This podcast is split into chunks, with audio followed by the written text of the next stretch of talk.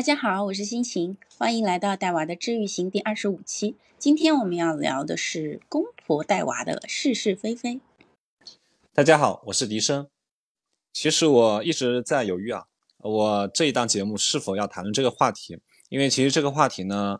非常火，我们可以看到它在各个论坛上面，尤其是育儿论坛上面是非常火热的。那但是同时呢，这个话题又讨论起来又容易失偏颇。因为这个东西很主观，很多我们在论坛里面看到论调，可能都是充满了情绪，然后而且这种情绪是很容易，嗯，感染一些父母亲的。但是我们的口号呢是科学带娃，育儿育己，我们是希望能够去触达育儿生活的方方面面。而我也相信，在这个情境之下，如果父母亲如果能够处理得当的话，确实能够让自己很好的成长。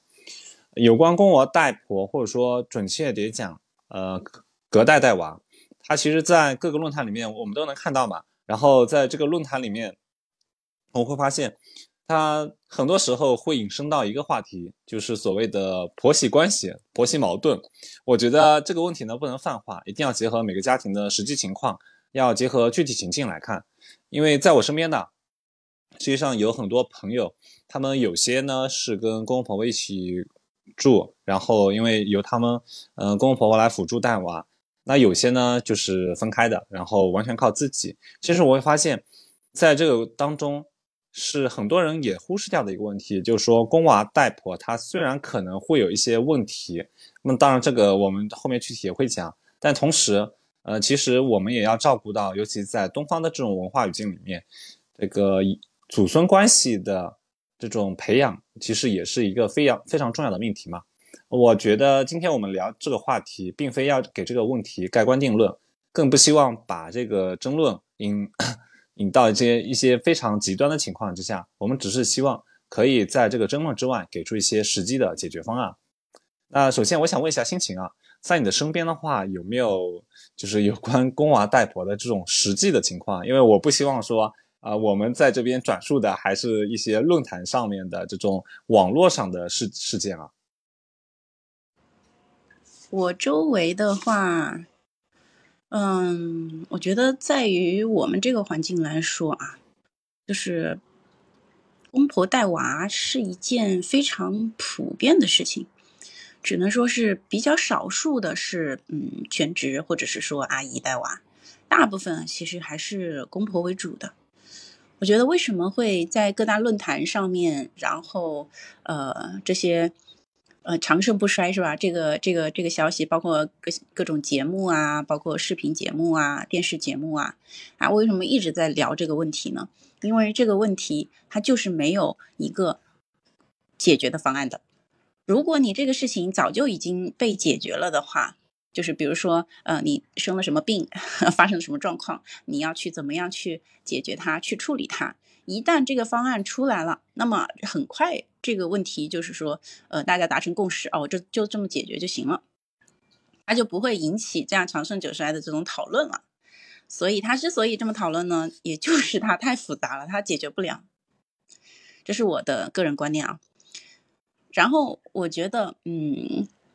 之所以他这个问题解决不了呢，啊，就是既然这个问题解决不了呢，其实我们有的时候就不要去纠结于解决这个问题了，嗯，就是就是你就缓解一下吧，这是我的个人观点啊。嗯，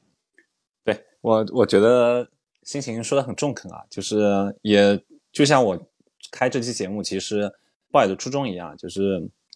我我们肯定不可能给到。呃，一个什么所谓的完美的解决方案，这是不可能的。这个问题几千年来似乎都没有很好的解决掉，而且包括我跟心情也上过一些有关育儿的课，然后也查阅过相关的一些心理学方面资料。其实你在方面，呃，会发现这个在学界也是一个被热烈讨论的一个话题，但是实际上学学界，尤其是心理学界，也没有给出一个非常好的解决方案。所以我们今天就只是说。我们希望迎难而上，不是说去蹭热点啊，而是希望说切切实实的在这个问题情境当中给出一些我们的思考。那希望这些思考能够给予父母亲一些呃可能有的帮助吧。那首先我是想讲一下这个父母亲带娃，就是公婆带娃，它为什么会出现呢？因为实际上，呃，放在以前的话，呃，我们可以说是文化使然，对吧？因为父母亲，呃，尤其是呃祖辈，呃，他们可能天然的对孩子就是有亲近，而且在中国传统文化当中，呃，本身公婆。然后或者说丈人丈母娘那一辈，他们所拥有的话语权是非常高的。那他们天然的就是要跟孩子，呃，更亲近。然后作为一种家族传承的需要，然后他们会对他们的孙子辈、嗯孙女辈也会格外的关心。那放在今天这个情境，我会发现，之所以我们说那个公婆带娃，或者说隔代带娃会这么普遍，其实也就是因为现在父母亲。他因为工作等本身比较辛苦，而且大家都是全职在工作，呃，那大部分时间其实，你就像信息前面所说的，很少有人会说就是找一个全职的保姆，或者说自己全职在家带娃。那这时候的话，其实，呃，公婆或者丈人丈母娘的介入，也就是为了帮助我们去更好的，呃，把这个孩子给带好，因为我们确实没法全身性的。呃，全时段的去兼顾到这个问题。那在这个问题当中，我觉得非常重要的一个就是说，很多时候，呃，我们在这个一些文章里面看到吐槽公娃带婆的是是非非，其实里面很多时候会讲到一个问题，也就是说，公婆带娃是跟自己及伴侣住在一起的，然后这时候免不了，嗯，催生出很多的问题。那我想问一下心情啊，就是。呃，在这方面，其实我们也也都上过杨老师的课嘛，呃，但你又上过杨老师的那个儿童心理大师课，那你在这方面的话，能不能直接给出你的观点呢？我觉得这方面今天这个话题本身是比较开放性的嘛，我们就不妨直接亮亮明我自己观点。嗯，就是，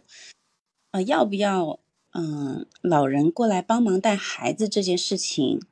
我的个人观点是。嗯，根据你的实际状况选择最优的方案。像我个人，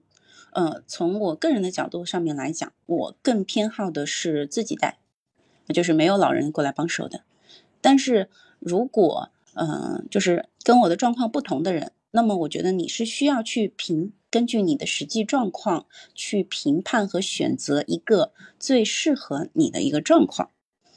然后。嗯，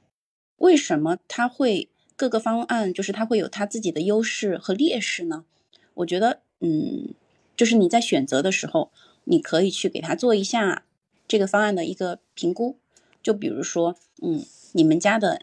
老人他有哪一些的，呃，给你能够带来哪一些的好，就是一些帮助，然后给你 会拖哪些后腿，就是呃，会带来呃一些嗯负面的影响。然后包括如果是自己带，你会有哪些好处，有哪些影响？包括阿姨带，或者是说，呃，甚至是老公辞职在家带，就是现在这个社会是，呃，各种各样的方法是都有的，都存在的。那么你可以对比一下哪个方案是最适合你的，你能够投入产出比是最大的，在未来的过程中。那么如果你要选择方案的话，我觉得我今天能够告诉你的就是说，呃，在育儿的过程中有很多的。项目在你选择方案的时候，它是一些主要的项目，是权重比较大的，就是对于孩子未来的成长，它是会延续到很久很久很久，甚至他一辈子的一些相关的影响。那么这些影响呢，是你在选择方案的时候主要需要参考的东西。然后哪些是次呢？就是可能它会让你看的不舒服，或者是说让你觉得这个事情很不好。但是它只会影响你们家孩子发育的那么一小段时间，那么我觉得这些事情就会比较次要。这个是从一个啊，就是育儿的角度上面来讲。当然，如果从婆媳相处的 角度来讲，那么这个你你就需要自己去评估一下了。就是你跟婆婆相处的时候，你跟公公相处的时候，你跟你老公相处的时候，包括你公公，呃，你公公婆婆。跟你老公在一起的时候，就是住在一起的时候，会给你老公带来什么影响？给你给孩子带来什么影响？当然，不管是嗯，不光是就是说家务啊、身体啊、任务方面的影响，还有你的心理状态会有什么影响？我觉得这个你可以，就是如果你真的想再再考虑就是公婆带娃这件事情的话，我觉得你可以从这些方面去考虑。当然，如果你只是想去理清楚一下，就说现在目前我带娃是不是呃要继续跟公婆一起，或者是说我跟公婆呃在处理问题的时候孰是孰非啊，哪个重要哪个不重要的话，我觉得嗯可以去啊，我可以去给你呃稍微的介绍一下我的个人的一些意见，嗯嗯，我觉得刚刚心情的那个。也启发言也启发了我，就是我觉得，呃，我们在讲这个公婆带娃的时候，其实，呃，很多时候它不是一个理所当然，说我们说生父母亲生孩子就一定是要找公婆或者说丈丈母娘来带孩子，很多时候其实这时候是有一个决策在里面的，就像心情所说的，你是需要去，呃，自己权衡一下各种带娃的这种利弊，然后根据自己的实际情况去择优选择。那在这个决策过程当中，你当然是会有有一些东西，你是觉得最重要的，就比如说从安全方面考虑，对吧？包括说一些呃更现实的，比如说这个金钱问题。那你从这些方面去考虑，然后呃可能你需要做出的选择就是更清晰一点嘛。这时候我们不妨把它当成一个决策来看待。那你可能就是要列一些表格。然后把几种选项，然后他们各自利弊，然后他们所在你生活当中占据的权重，把它一一给列出来。那到时候可能我们用数据说话，然后给自己一个呃更加清晰的选择吧。那前面也说到了，就是可能有些特殊情况之下，确实是呃一定会，确实是需要公婆来帮忙带娃的话，那心情也给出了他自己的一点思路，就是我们要分清主次。那现在我们就顺着这个话题继续聊下去。呃，在你看来的话，就是可能哪些是相对来说比较重要的部分呢？就是我我想先说一点的，就是说，嗯，其实在这个在我个人个人而言啊，因为我身边其实有很多朋友，他们也是跟公婆住在一起的，然后呢，有的时候也是大家闲聊的时候，听他们稍微吐槽一下这种情况，呃呃，他们当中吐槽的比较多的，也就是说，他们会在照顾孩子的这种理念方面有一定冲突。那我不不知道这个是不是属于心情你所说的这个主要部分呢？嗯，我觉得就是如果说，嗯，就是父母和就是长辈之间有育儿观念的冲突，这是一定会发生的事情。这个不是，嗯，就是这个是一定会谈到的事情，这个一定也会发生的事情。那么，嗯，我们觉我觉得就是如果发一发起。冲突的话，要看他们冲突的点是哪个方面吧。他有的点呢，有的家长呢，他可能会比较介意的是，就是比如说，嗯，喂，就是甚至是用嘴嚼碎了东西喂喂给孩子吃东西，喂然后喂给孩子，这是有真实发生的。然后，嗯，有的家长是比较在意，就是嗯，小孩儿就是很热的时候还给他穿很多的衣服。有些家长就会比较介意长辈的这些行为，当然我不是说所有的长辈都都有这种状况啊，但是确实是呃因为这样的状况发生过的，嗯，发生过的一些帖子啊，发过的帖子是我看过的，然后包括我周围是也发生了这些事情的，然后我觉得，嗯，就是怎么说呢，不幸的家庭就是 千姿百态吧，就差差不多就这么个意思吧，就是嗯有冲突呢，它是千千万万种的。但是我们嗯需要归纳的其实并不是特别多，我觉得嗯我个人的话嗯其实我公婆也会偶尔过来帮忙带孩子的嘛啊我个人的话我只会抓其中的几个点，然后很多东西我是不太管的，然后为什么我会管这些东西和不管那些东西呢？我觉得它是背后它是有一条隐藏的一个暗线的，就比如说我会。比较在意的一些东西是小朋友的，第一点是小朋友的那个安全感，就是呃公婆跟那个孩子对话，呃或者是说其他的教养人，就是我现在不是站在一个媳妇儿的角度啊，我是站在一个呃作为教就是教育从业者的角度上面来讲，就是对于小朋友来呃未来的成长很多很多年，包括他一生来讲，安全感是非常重要的。所以，这是第一个要抓的安全感。如果有人跟你说你爸爸妈妈不爱你了，如果有人跟你说，嗯，如果有任何人跟你的孩子说你的爸爸妈妈不喜欢你了，觉得你很不好啊，你看你这个孩子怎么这样不行，那样不行，那样不好，所有这样的相关的语言和一些的思维的模式，我觉得这都是我非常非常关注的，非常非常关注的点，我是一定会管的。我是一定会，呃，就是有的时候可能是在事后，去跟呃，嗯长辈，或者是说事后去跟呃同学的家长、小朋友的家长去聊这件事情，有的时候可能是嗯当场就会制止，但是无论是当场还是事后制止，一定要有一个行为，就是说你要跟小朋友去说清楚。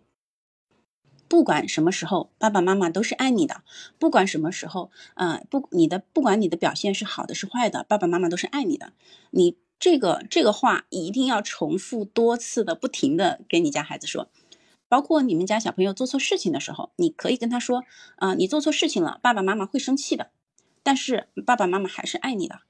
呃，这个这呃，然后永爸爸妈妈永远不会不要你，就是很多我我特别害怕的一句话，就是说爸妈不要你了，爸妈不爱你了。这这个话是一定一定一定要注意的啊。有的人可能不是特别知道这件事情它所带来的影响，它是影响非常大的，它是非常呃非常重要的。因为如果安全感缺失的孩子，因为小的小孩他的那个分辨能力是有限的，他是说你说什么，他会认为他就是什么，然后。嗯，他听完了之后，他会觉得哦，爸爸妈妈是真的不爱我吗？啊，他会一直处在那个很惶恐的那个当中，他会影响他的安全依恋，他会觉得这个世界是不安全的，他会害怕，他会恐惧，然后他也没有嗯一个底气去跟嗯外面的人社交，去做他想做的任何事情，想玩他的玩具，他所有的方方面面，这是一个很底层的东西。方方面面往向上延伸的东西，都会受到这一个思维、这个想法的影响，会约束他，让他不敢向前进。所以，这个是我觉得第一重要的东西，就是安全感相关的，他的依恋相关的东西，相关的语言，包括这种思维模式啊，这个是第一个。呃，所以如果嗯有公婆、有阿姨、有父母，或者是说你的老公、你的你的老婆在帮忙带孩子的话，包括就是周围的亲戚朋友，那么这个话不管是谁说出来的，你一定要及时纠正他，啊，不，当然你这个纠正的方式有很多种啊，啊，这个就就就根据你自己的个人状况自己说了，你自己考虑了。然后第二就是家庭的氛围和家人的情绪，这个第二点我觉得是非常重要的。家庭氛围和家人情绪，其实这个就会涉及到一点公就是婆媳相处的。一些方面，啊，我就不会说是有的是家长，有的家里是可能公公婆婆他做了一些违反我们嗯现在呃普普普遍的价值观的一些行为多一点，还是啊媳妇儿 做的，或者是说呃爸爸妈妈或爷爷奶奶他们都有可能，有可能确实是这个媳妇儿做的太不对了，有可能是都有可能嘛，但是呢。无论如何，最终的结果可能就是说你们之间会有一个分歧。那么这个分歧在处理它的时候，我觉得对和错其实不是最重要的事情。就是在你们处理孩子说“哎，该不该怎么样，该不该怎么样的事情”时候，这个最重要的事情是你们当时家庭的这个氛围、氛围和情绪。这个氛围会变成什么样呢？在你们处理这件事情的时候，如果嗯，你们在处理这件事情的时候，变得就是说，你一直在抱怨说，哎呀，呃，这个爸爸妈妈做这个事情啊，做的太不对了，然后他怎么怎么怎么怎么的，或者是说爷爷奶奶做这个事情做的太不对了啊，怎么怎么怎么怎么，然后就是在背后去说，呃，他的那个行为是非常不合理的，甚至是说去说对方的坏话的，就是。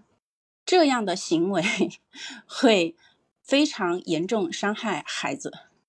嗯，他这种呃消极的，包括呃就是总有刁民要害朕的这种思维归因啊，这是非常非常不好的。他会有一种就是恶意的揣测，就是其实爸爸妈妈和爷爷奶奶他一定肯定是爱孩子的，这个是这个是不用不用多去不用多去聊的。就他为什么在这么热的时候，呃，在孩子这么热的时候还给你们家孩子去加一件衣服，他是为了要害你吗？害你的孩子吗？对吧？呃，为什么就是妈妈看到孩子摔倒了，她不过去立马扶起来，而是让他摔倒了自己爬起来？他是为了害你的孩子吗？不是的，他是爱孩子，只是这是他爱的一个表现，跟你的表现是不相同的。你你有你自己的角度，他有他的角度。但是如果你在这个时候去跟你的孩子说，哎，嗯，你那个奶奶做的什么什么什么的，做的特别不好，怎么怎么怎么，他怎么怎么样，怎么样怎么样。你那个妈妈怎么怎么做的怎么特别不好？你那个爸爸做的怎么怎么不好？其实很多时候呢，他会带给孩子的一种嗯想法，呃一种氛围呢，就会觉得首先他是非常的消极的，他非会非常不开心家人之间的对立，然后呢也会让他在归因上面会觉得啊，他做这件事情不是为了我好，他做这件事情是根本就不对的，带着批判甚至带着恶意的去揣测、去思考这些问题。这个在他将来未来很多年的时候，他有可能形成一个从零到一的思考方思考方式。就比如说，他遇到别人去呃呃跟他在相处的时候，去发生一些事情的时候，他可能会想，嗯，别人他是不是呃做的什么啊什么什么什么，然后怎么怎么想的，然后反正就不是什么很善意的、很好的一些想法。那么如果是这个样子的话，因为它会影响到未来很多很多很多年。这样子的行为的话，我觉得是得不偿失的。所以啊，就是家庭的积极情绪，包括家庭的对立关系，这个我觉得是第二重要的点。第一是安全依恋，第二是关系。第三点呢，我觉得是嗯，符合儿童发展的一些行动。这个说实话，其实是有一点难的，但是我觉得尽量吧。就这个符合儿童发展的行动，这个这个怎么说呢？就是，嗯，比如说三翻六坐九爬周走，对吧？你不要说你就是，嗯，就是一岁半左右开始说话啊，你不要就说你到了，嗯，一岁的时候你就开始要求说，哎，这个孩子怎么不说话呀？对吧？就是强行要求他做不符合他这个时候行为的事情。那么，嗯，其实其实这个。怎么说呢？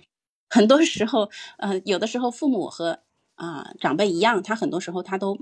做的不是特别特别好。但是我觉得这个符合儿童发展的行动里面，除了他的发展方面啊，还有一个安全方面的。就比如说他的酒是绝对不能喝的，因为他这个是伤大脑的。然后很多嗯安全的行为，他到了这个点，他是一定要知道的。那么这些事情，嗯，该教的要教，对吧？该知道的要知道，然后不该做的不是他这个时候应该要做的事情，不需要去做的，那么也可以控制一下。就比如说很早的孩子，他就可能啊已经开始做了一些什么样的练习。当然，这个也是跟你的家人家家里人的养育和嗯教养观有关的事情了。但是我觉得安全这一块儿，呃，是大家都需要注意的。然后第四点，啊，第四点，第四点是精力。就是，嗯，吃吃红利，就是就比如说，如果是公婆给你带，他给你带来的最大的优势是什么？最大的优势是节省你很多的精力。那么你就不要在你节省精力的时候去消耗这个精力，去内耗，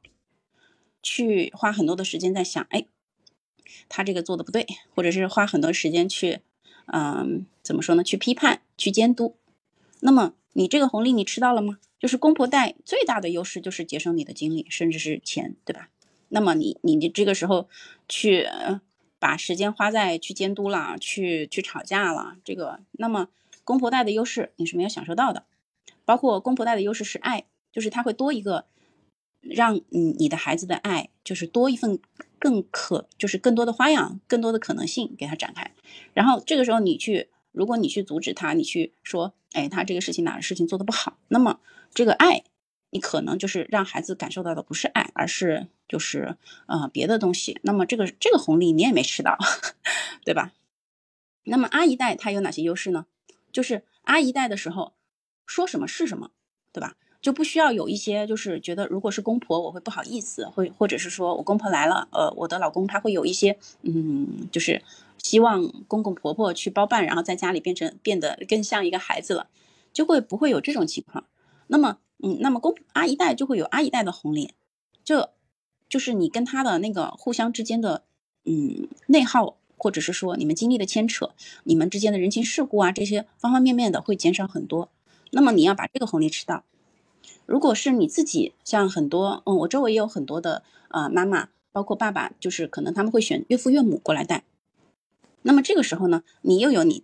这方面的优势了。然后包括你自己带，自己带的话，可能就是你在育儿的方面会抓得更好一点。那么在精力的方面就会差一点。那么这个时候你要把哪些精力放在哪些方面，对吧？啊，包括，嗯，就是很包括伴侣带，他会有什么样的好处？就是你。获得了这个好处的同时，你一定要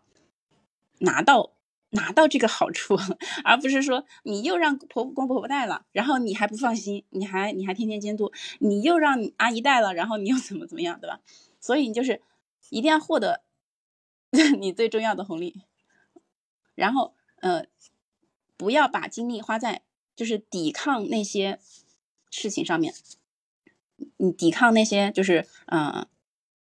不想要的事情上面，你要把精力放在你获得的那些事情上面。我觉得这个是育儿的一个很很重要的一个呃点，就是这四点了。嗯嗯，我就是我刚刚听星星讲这四点，就是非常有共鸣啊。我刚刚听了心情讲的这四点，其实我觉得都非常好，尤其是第四点的话，我相信是很多人真的是忽视掉了这个所谓的。红利，因为你不管是选择哪种带娃方式，呃，不管是由其他任何人来帮你带娃，你最大的一个红利确实是你节省了时间，也节省了精力，呃，甚至于节省了金钱。那在这个情况下，假如对吧，有红利而不去用，那我觉得真的很浪费啊。那我就另外两点，我着重再说一下我自己的感受啊。那其中第一个是有关那个安全感，那这方面的话，我其实想引申一下。因为这里面也讲到了一个，就是说重要他人的概念。那重要他人，他是心理学和社会学上都关注一个概念，指的是呃个体他社会化以及心理人格形成过程当中具有重要影响的具体人物嘛。那可能对于小孩子，尤其是还在学龄前的孩子来说，他的重要他人一开始，当然我们认为一般情况下是父母在。但是确实是有些情况下，可能父母带娃的时间确实很短，然后主要由公公婆婆或者说岳父岳母来带的话，那他们就是在这一阶段很有可能会成为孩子的另另外一个重要他人。那在这种情况下，确实是呃，这个是否向孩子传达了重要的这种有关习惯、有关人生价值的一些理念，其实非常重要的。包括呃，刚刚心情所提到的这个安全感。呃，就是确实，也就是其中比较重要的一方面。那我这边是想稍微延伸一下，就是因为我发现有些父母亲他们会觉得，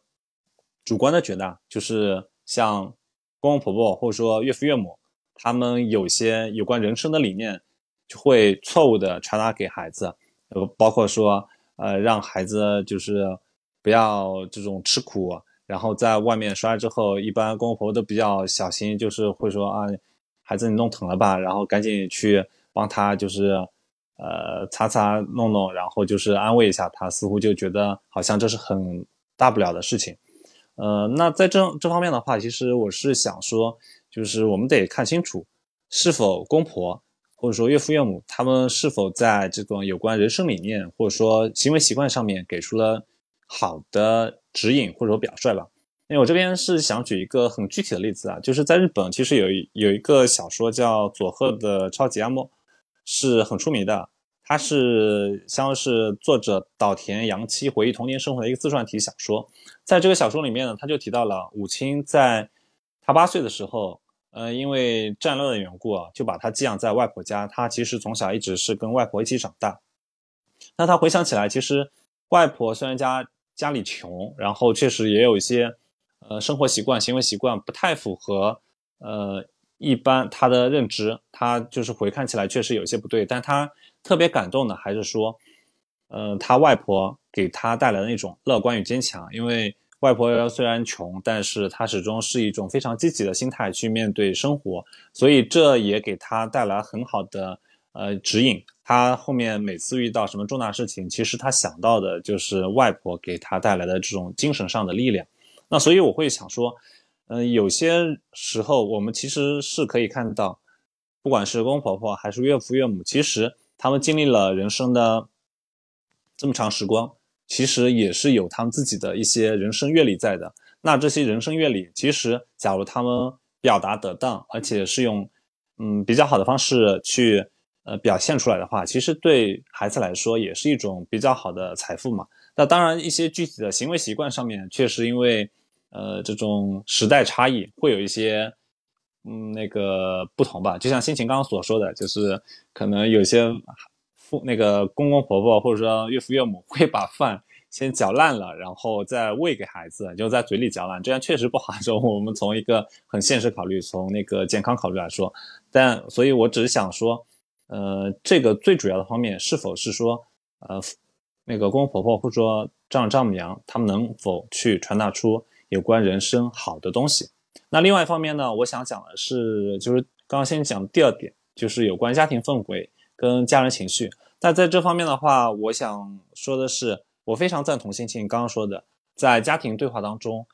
呃，我们且不说有些情况之下，这个问题是不是真的很严重，即便这个问题很严重，我们也要保证说，我们跟伴侣还有跟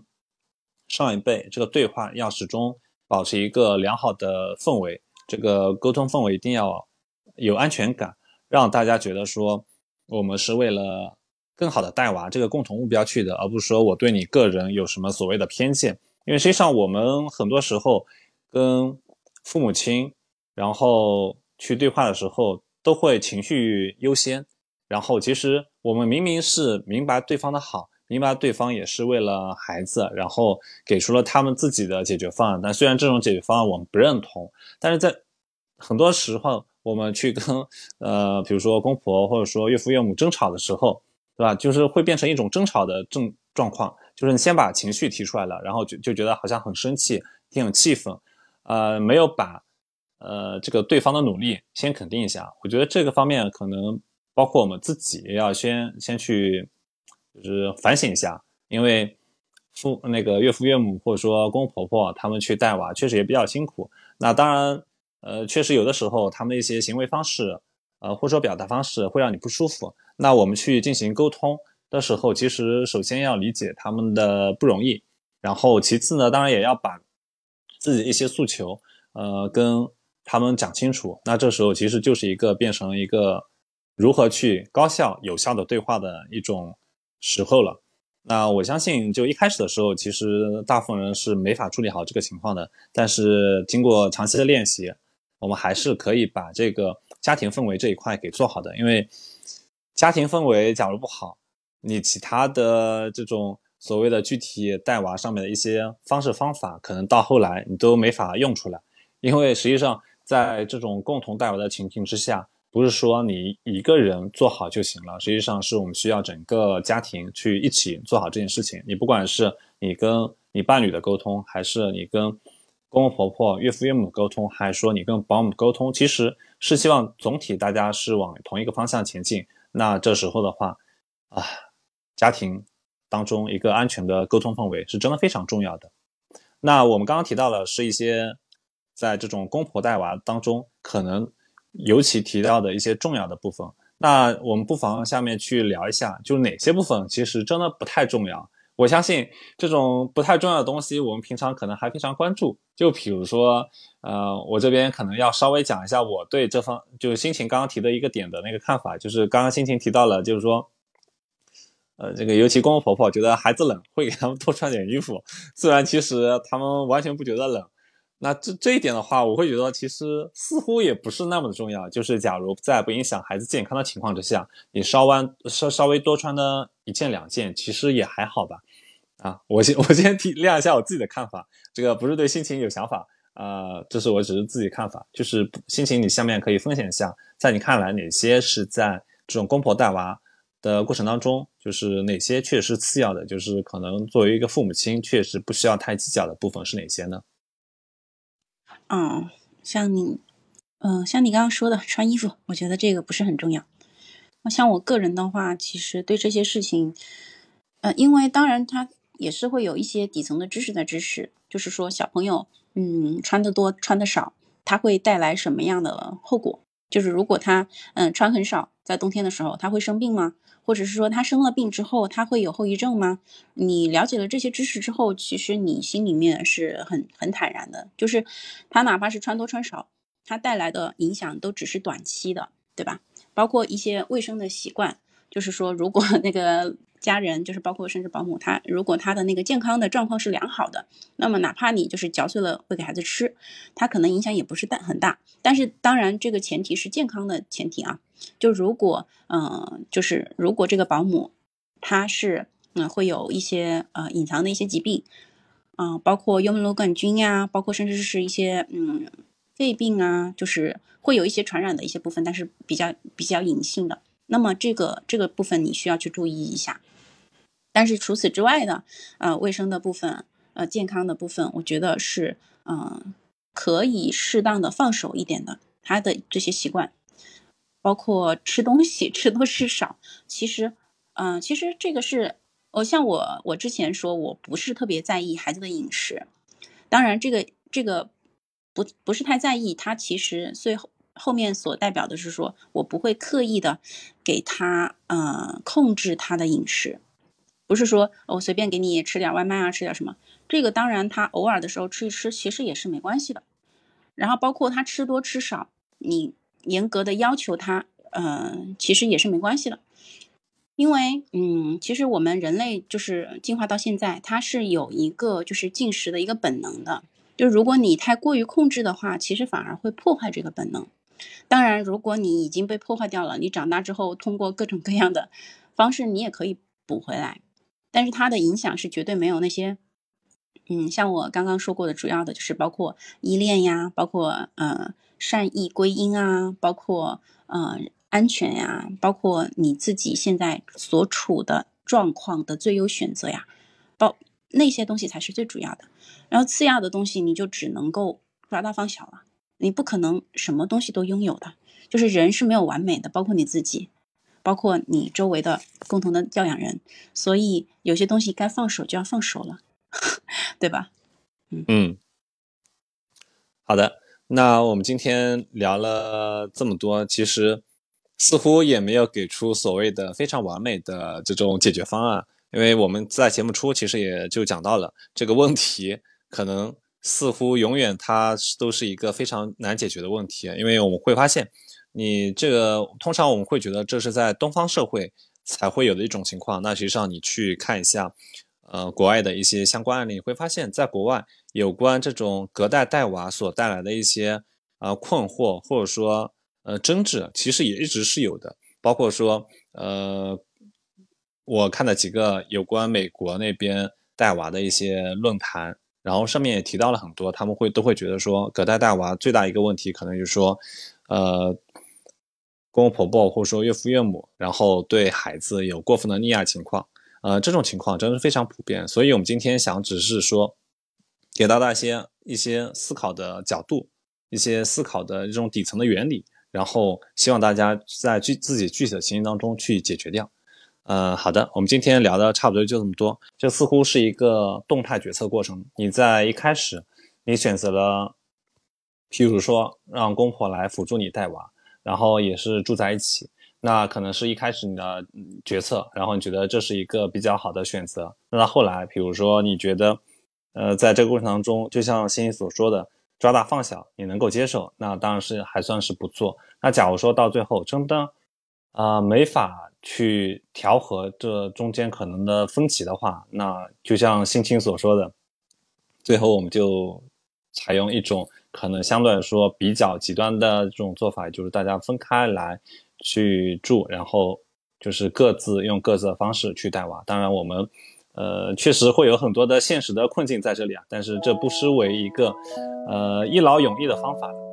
呃，所以我们今天提了这么多，呃，也是希望带给大家一些思考。就是也希望大家能够在收听节目之后，然后给我们一些反馈，我们可以把这些反馈再加到我们后续的节目里面去继续讨论。那我们今天节目就到这里，呃，谢谢大家收听，我们下期再见。谢谢，谢谢红牛，再见。再见。